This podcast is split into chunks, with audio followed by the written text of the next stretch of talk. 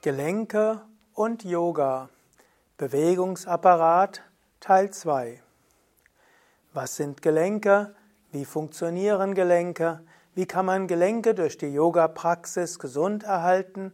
Welche verbreiteten Gelenkerkrankungen gibt es? Und wie kann man mit Yoga Gegenwirkungen wirken? Und was heißt es für die Übung des Yoga, wenn du bestimmte Gelenkerkrankungen hast? Darauf und auf einiges weiteres will ich heute eingehen.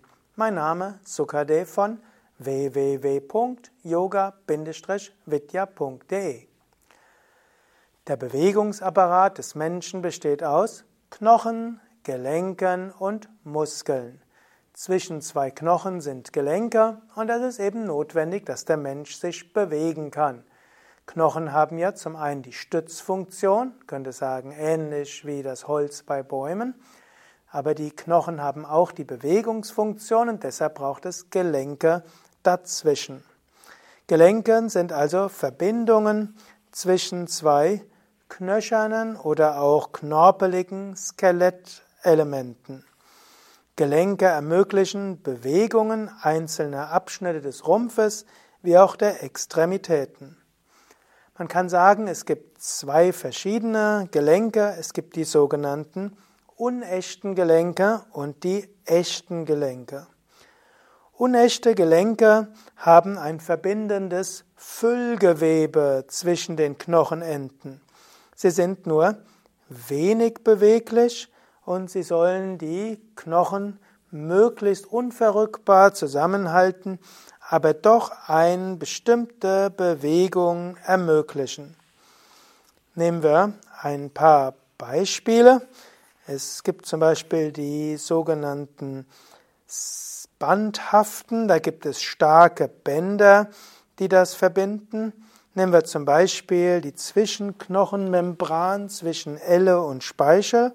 Also Elle und Speicher haben starke Bänder, die dafür sorgen, dass eben Elle und Speicher eng zusammenhängen. Zum, ein weiteres Beispiel, beim Neugeborenen es gibt es noch einzelne Schädelknochen und zwischen den Schädelknochen gibt es starke Bänder, die den Knochen zusammenhalten. Oder es gibt die sogenannte Knorpelhaften, zum Beispiel die beiden Schambeine werden verbunden durch die sogenannte Schambeinfuge und das ist eine knorpelhafte, das ist also sowohl Knorpel als auch Bandbänder. Da ist etwas Bewegung möglich, was zum Beispiel für die Frau wichtig ist im Moment der Geburt, weshalb die Frau auch vor der Geburt hormonell bedingt die Schambeinfuge flexibler macht, sodass dann eben die Schambeine sich weiter öffnen können und das Kind da durchpasst. Auch beim Mann gibt es eine gewisse Beweglichkeit hier, aber eben nur kleine Beweglichkeit. Oder es gibt die Knochenhaften, die also so weit sind, dass ne, die Knochen sich kaum mehr bewegen können. Zum Beispiel das Hüftbein beim Erwachsenen wo die Schambein, Darmbein und Sitzbein verbunden sind, oder auch das Kreuzbein, das aus verschiedenen Wirbeln besteht, die alle zusammengewachsen sind. Das sind die Knochenhaften. Ja, das sind also einige Beispiele für unechte Gelenke. Wichtiger als die unechten Gelenke sind die sogenannten echten Gelenke. Echte Gelenke sind Gelenke, wo die Knochen durch einen Gelenkspalt voneinander getrennt sind. Und hier gibt es dann vier verschiedene Grundstrukturen, die dazu nötig sind. Ein Gelenk hat also zunächst einmal zwei Knochen. Die Knochen enden mit den sogenannten Gelenkflächen. Zwischen den beiden Gelenkflächen ist der Gelenkspalt. Und das Ganze ist umgeben von der Gelenkkapsel. Und das Gelenk wird festgehalten durch die Bänder. Nehmen wir das Schultergelenk. Das Schultergelenk besteht zunächst einmal aus dem Oberarmknochen und der wird deshalb auch bezeichnet als der Kopf, beziehungsweise dieser Knochen endet in dem Kopf, das ist also der Gelenkkopf. Und dabei ist dann letztlich der andere Knochen, die sogenannte Scapula, bildet hier die Pfanne. So ist also der Kopf auf der Pfanne. Sowohl Kopf wie auch Pfanne enden mit einer Gelenkfläche. Mit einer Gelenkfläche und auf dieser Gelenkfläche ist der Knorpel. Knorpel ist sehr festes Material und gut bewegliches Material. Um das Ganze herum ist dann die Kapsel. Da gibt es eine Gelenkkapsel und innerhalb der Gelenkkapsel ist die Gelenkflüssigkeit. Damit das mit den Knorpeln gut funktioniert, dass die sich gut bewegen können, braucht es also die Gelenksflüssigkeit dazwischen. Was die beiden Knochen zusammenhält, ist dann ein sogenanntes Band. Es braucht also Bänder und die festen Bänder halten die Knochen zusammen. Und was die Knochen miteinander bewegt, das sind dann die Muskeln. Die Muskeln bewegen also die Knochen, die Bänder halten die Knochen zusammen, die Kapsel sorgt dafür, dass die Synovialflüssigkeit, die Gelenkflüssigkeit zwischen den Knochen drin ist und der Knorpel sorgt dafür, dass sich das Ganze gut bewegen kann. Und innerhalb der Kapsel sind dann natürlich verschiedene äh, Zellen, die Nährstoffe letztlich absorbieren, um dann daraus die Gelenkflüssigkeit zu entwickeln, die dann in den Gelenkspalt hineinkommen. Das ist also in einfachen Worten, wie ein Gelenk aufgebaut ist. Was braucht es für gesunde Gelenke, insbesondere auch im Alltag und im Alter? Der Mensch ist ein Organismus, der sich auf die Herausforderungen der Umwelt anpasst. Zu wenig belastet heißt, dass der Körper die entsprechenden Körpergewebe verkommen lässt, könnte man sagen, also atrophieren lässt. Gelenke, die selten genutzt werden, werden letztlich atrophieren, sie werden steifer, weniger stark und werden verletzungsanfällig. Also wichtig für gesunde Gelenke ist, dass man sie belastet. Zweitens dürfen natürlich Gelenke auch nicht überlastet werden. Und es gibt zwei Möglichkeiten, Gelenke über zu, belasten. Das eine wäre natürlich durch einen Unfall, wenn plötzlich eine übertriebene Belastung für das Gelenk geschieht, dann kann natürlich Strukturen reißen. Und das zweite ist eine dauerhafte einseitige Belastung. Zum Beispiel angenommen, jemand ist Akkordmaurer und macht immer die gleiche Arbeit das ganze Jahr, dann werden bestimmte Gelenk, Gelenkstrukturen überlastet. Aber heutzutage ist für die Mehrheit der Menschen nicht die Überlastung des Problems, sondern die Unterlastung, die mangelnde Belastung. Welche Belastungen braucht es für ein gesundes Gelenk? Erstens muss das Gelenk gedehnt werden. Durch das Dehnen des Gelenkes werden die Bänder gefordert und das Fordern der Bänder heißt, dass sie stärker werden und dass sie dafür sorgen, dass auch bei kleinen Unfällen nicht sofort Zerrungen oder gar Bänderrisse entstehen. Zweitens braucht es auch Muskelkraftbelastung. Wenn Muskeln belastet werden, dann werden sie stärker. Muskeln, die stärker werden, schützen auch Gelenke. Gerade dann, wenn Menschen sehr schwache Muskeln haben, dann gehen Bewegungen oder auch kleine außergewöhnliche Bewegungen sehr schnell an das Gelenk selbst dran. Daher es braucht Muskelkrafttraining. Als drittes braucht es auch ein Druck auf die Gelenke.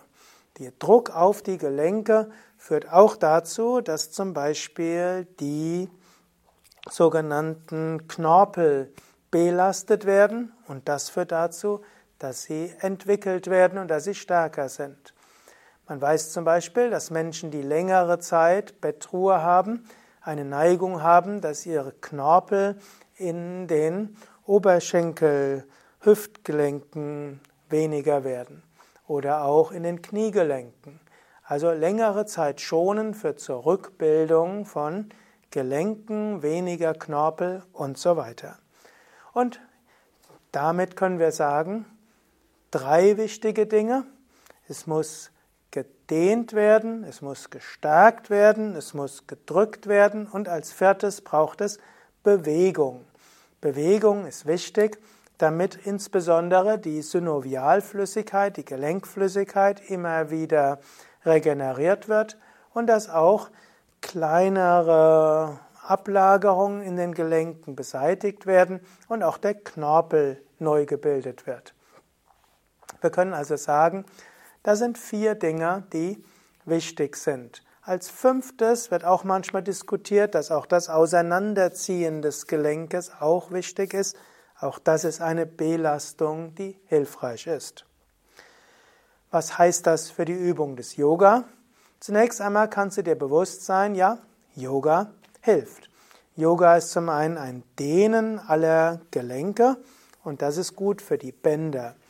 Yoga ist auch eine Belastung der Gelenke durch Krafttraining und das ist auch wiederum gut für die Gelenkkapsel und für die Knorpel. Und Yoga besteht aus vielen kleinen Bewegungen, zum Beispiel Sonnengruß. Und ich empfehle ja noch zusätzlich die sogenannten Gelenksübungen zu machen. Ich habe zum Beispiel ein System der Yoga Vidya Gelenkübungen entwickelt, wo alle verschiedenen Gelenke hm, fünf bis zehnmal bewegt werden, was eine allgemeine gute Bewegung ist für die Gelenke. Grundsätzlich sollte man auch am Tag immer wieder dafür sorgen, dass man die Finger bewegt, die Ellbogen bewegt, die Oberarme bewegt und so weiter. Habe keine Angst davor, als Zappel-Philipp bezeichnet zu werden. Vielleicht nicht im Meeting mit deinem Chef, vielleicht nicht im Meeting mit deinem Kunden, aber zum Beispiel, wenn du am PC sitzt, durchaus gut, öfters mal die Zehen zu bewegen, Füße zu bewegen, Hände zu bewegen, Arme zu bewegen, Kopf zu bewegen und so weiter. Deine Gelenkflüssigkeit dankt es dir. Muskelkraft ist auch wichtig, um die Gelenke zu schützen, gerade auch im Alter. Und das Drücken der Gelenke ist auch wiederum etwas Gutes, was wir im Yoga zum Beispiel machen über Kopfstand, das ist ein sanftes Drücken der Halswirbelsäule und Brustwirbelsäule, aber vor allen Dingen der Schultergelenke oder eben auch der Handstand oder die Krähe, Skorpion und auch der hm, V sind alles Drücken von Ellbogen, Handgelenke, Schultergelenke. Einbeinstand ist ein Drücken von Kniegelenke und Hüftgelenke. Und dann gibt es ja auch noch äh, Möglichkeiten, auf dem Bauch zu liegen, zum Beispiel den Bogen zu machen oder auch auf dem Rücken zu liegen. Jetzt haben wir verschiedene Weisen, die Gelenke sanft zu fordern und damit auch zu fördern. So kann man also allgemein sagen, Yoga ist gut für die Gesunderhaltung der Gelenke. Jetzt ist die Frage, gilt das auch, wenn Gelenke schon beschädigt sind? Es gibt ja verschiedene Erkrankungen der Gelenke. Am bekanntesten ist zum Beispiel Arthritis und Arthrose. Aber die verschiedenen Gelenke können ja auch einzelne Erkrankungen haben. Im Zweifelsfall kannst du dort auch deinen Yogalehrer, Yogalehrerin fragen. Aber grundsätzlich kann man allgemein sagen, wann immer du mit irgendeinem Gelenk Probleme hast, dann denke erstens daran, Mini-Bewegungen sind gut. Angenommen, du hast ein Handgelenksproblem, dann würde ich dir empfehlen, mehrmals am Tag die Hand vor und zurück zu bewegen, nicht bis zur Maximalbewegung, sondern halbe möglichen Bewegungsradius vor und zurück und halbe möglichen Bewegungsradius links und rechts. Ich bin übrigens nicht dafür, dass man dabei kugelförmige Bewegungen macht, weil dort manchmal Sehnen oder Bänder überspringen, die vielleicht beschädigt sind. Also ich würde dort empfehlen, die Bewegungen separat erstmal zu machen, solange das Gelenk beschädigt ist. Zweites, was wichtig wäre, die Muskeln drumherum zu stärken, indem du, sei es mit isometrischer Übung, zum Beispiel dafür sorgst, dass die vorderen Unterarmmuskeln gestärkt werden und die hinteren Unterarmmuskeln und die, hm, die verantwortlich sind für das nach innen gehen und das nach außen gehen. Indem du all diese Muskeln stärkst, geschieht auch eine kleine Belastung im Gelenk und das führt zur Regeneration des Gelenkes. Und dann gilt es, eine Dehnung des Gelenkes in die Richtung zu machen, die okay ist. Ein Gelenk, das Schmerzen bereitet, wird manchmal nicht, es wird manchmal nicht so gut sein, es in eine Richtung zu dehnen. Für viele Handgelenksprobleme wäre es zum Beispiel in der akuten Phase nicht hilfreich, in die Überstreckung zu gehen, aber in die anderen Richtungen kann man ruhig schauen, wie weit kann man sanft gehen. Es gilt dort auch, mache all diese Bewegungen und auch das Krafttraining so weit, wie es nicht zu sehr starken Schmerzen führt. Es gibt so eine kleine Richtlinie. Angenommen 10 wären unerträgliche Schmerzen, 0 wäre keine Schmerzen und du hättest im Ruhestand so ein Schmerzlevel von 3 bis 4, dann darf in der Bewegung der Schmerz ruhig ein oder zwei Einheiten mehr werden aber es sollte nicht vier Einheiten mehr werden. Und wenn du das regelmäßig machst, dann wird sich der Körper regenerieren, das Gelenk wird heilen. Im Zweifelsfall ist natürlich gut, das abzusprechen mit Orthopäden und Physiotherapeut. Manchmal braucht es noch zusätzliche Medikamente. Für die Gesundheit der Gelenke ist natürlich auch Ernährung wichtig. Allgemein gilt, eine vegetarische Vollwerternährung ist besonders gut und ich kenne auch eine Menge von Menschen, die ihr beginnendes Rheuma und Arthrose oder andere Gelenkserkrankungen durch vegane Ernährung überwunden haben. Ernährung hat auch eine große Auswirkung, ob Gelenkerkrankungen chronisch werden oder auch nicht. Also hier nochmal zusammenfassen. Bei Gelenkerkrankungen, egal ob es Meniskusprobleme im Knie ist, Handgelenksprobleme oder Arthrose oder verschiedenem anderen gilt, Mini-Bewegung ist wichtig, Mus Stärkung aller Muskeln drumherum ist wichtig, sanfte Dehnung ist wichtig, eventuell Druckbelastung kann hilfreich sein, muss man im Einzelfall sehen und gesunde Ernährung ist wichtig. All das kann dir helfen, deine Gelenke gesund erhalten, zu erhalten oder wieder gesund werden zu lassen. Ja, das waren also einige Anregungen zu den Gelenken. Es gäbe noch viel mehr zu sagen über die Gelenke. Im Yoga Vidya Yoga Lehrer Handbuch werden auch die verschiedensten Gelenke genauer beschrieben und es wird auch eine Reihe geben, Yoga bei verschiedenen Erkrankungen, wo ich etwas sage über Erkrankungen von den meisten Gelenken und was man dort genau machen kann. Und du findest auch auf den Yoga Vidya Seiten die sogenannten Yoga Vidya Gelenksübungen. Du kannst auch, wenn du Schulterprobleme hast, schauen nach Yoga Vidya Schulterübungen oder bei Knieprobleme Yoga Vidya Knieübungen und so weiter findest du auf YouTube jeweils ne? Videos dazu oder auf unseren Internetseiten selbst findest du Beschreibungen der Übungen. Ja, soweit für heute. Mein Name Sukadev, Kamera Eduard, Schnitt Nanda, Hochladen und Veröffentlichen Mirabai und äh, Fabian, Jens und viele andere. Und viele transkribieren das auch und dann andere fassen das gut zusammen sodass aus all diesen Vorträgen auch gute Internetartikel entstehen. Alle Informationen auf www.yoga-vidya.de.